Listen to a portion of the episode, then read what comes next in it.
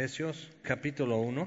Y siguiendo en este estudio, los primeros 14 versículos van como trazando siete diferentes bendiciones espirituales en Cristo Jesús en lugares celestiales. El problema es que esa frase en sí ya nos atoramos y este y no dice todas, dice que nos ha bendecido con toda bendición, pero menciona siete y eso nos sirve como para poner un marco y dentro de eso estamos operando, que es mucho, es grandísimo. Y este, ¿por qué no oramos antes de estudiar esto? Padre, te damos gracias por tu palabra gracias que podamos estar reunidos aquí.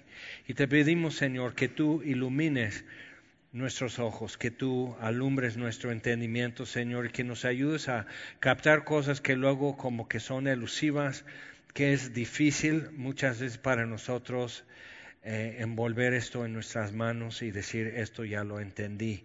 Pero está en tu palabra, Señor, entonces tú crees que es necesario que lo entendamos. Por eso te pedimos, Señor, ayúdanos y enséñanos, instruyenos en tus caminos y muéstranos tú quién eres y cómo eres. Y te lo pedimos en el nombre de Jesús. Amén.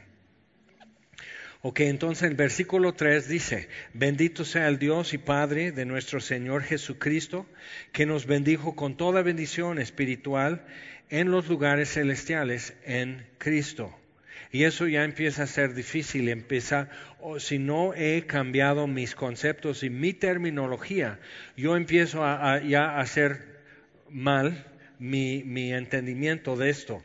Dice, según nos escogió en Él, en Cristo, antes de la fundación del mundo, para que fuésemos santos y sin mancha delante de Él en amor habiéndonos predestinado para ser adoptados hijos suyos por medio de Jesucristo según el puro afecto de su voluntad, para alabanza de la gloria de su gracia, con la cual nos hizo aceptos en el amado, en quien tenemos redención por su sangre, el perdón de pecados, según las riquezas de su gracia, que hizo sobreabundar para con nosotros en toda sabiduría e inteligencia, dándonos a conocer el misterio de su voluntad según su beneplácito, el cual se había propuesto en sí mismo, de reunir todas las cosas en Cristo en la dispensación del cumplimiento de los tiempos, así las que están en los cielos como las que están en la tierra en él asimismo tuvimos herencia, habiendo sido predestinados conforme a propósito del que hace todas las cosas según el designio de su voluntad. Y con eso pues ya tenemos el camión de volteo lleno, ya puede salir a, a repartir.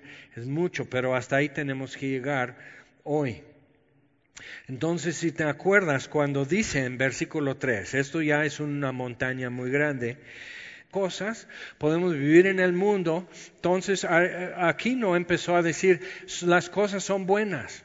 Entonces lo que tú vienes es en la colonia, en, en, la época de la colonia en las Américas, vienen los frailes y ellos estudian la creación reconociendo la mano del Creador, estudian la creación.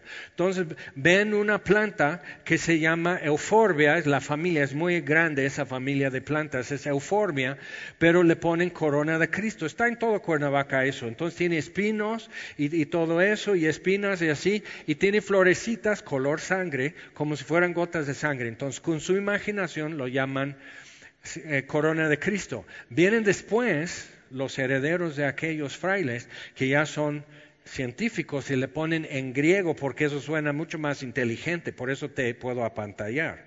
Entonces, ¿por qué en griego dice? Entonces no, pues se ve que el güero sí sabe. Y nunca has ido a verificar si estoy inventando todo, ¿verdad? Entonces vienen y, dicen, no, es euforbia y significa esto. Entonces, entonces cuando traduces de griego lo que están diciendo es es como hay un tipo de, gafas que inventaron los franceses que no usa la, en el armazón no usa la varilla. Entonces simplemente pellizca aquí la nariz. Y sabes lo que quiere decir en francés, pero dices, es que es francés. ¿Sabes lo? Pellizca nariz. Eso es lo que quiere decir. Pero entonces ahí vienes con, la nariz muy así, porque ya uso gafas de diseño francés y significa que, pues pellizca nariz y digo, para eso pude haber ido aquí a la vuelta en el tianguis, me vendían más barato. para eso, lo puedo hacer en casa. Entonces necesito ver eso, que apantalla mucho, que lo digan en latín, corona de Cristo, o que lo digan en griego, euforbia. Simplemente están catalogando, están observando y, y fascinado con la creación, estudiando, conociendo y etcétera. Los primeros científicos en lo que llamamos ciencia eran religiosos, eran monjes y sacerdotes que, que se ponían a estudiar todo, porque todo es bueno lo que Dios creó. Entonces, en eso hay unos derivados de cada postura. Eso dio lugar a lo que hoy es el método científico de estudio. ¿ok? Que se usa en todas las facultades universidades y todo. Entonces, pero esto dio lugar a otro concepto de espiritualidad. Entonces, tienes que acercarte a lo espiritual. No puedes estar en la cueva, dentro de la cueva y fuera de la cueva. No puedes estar en la planta alta y la planta baja al mismo tiempo. Y ese concepto permanece con muchos de nosotros y la Biblia lo está refutando. ¿Ok? Dijera, yo tengo otros datos, aquí yo tengo otros datos. Entonces podemos, bueno, yo pienso esto, yo propongo esto, mi idea es esto. Pues aquí Pablo tiene otros datos. Que, que, que, lo que él está mostrando, o sea, ponte a pensar, cuando dice en lugares celestiales en Cristo, bendiciones espirituales, en lugares celestiales,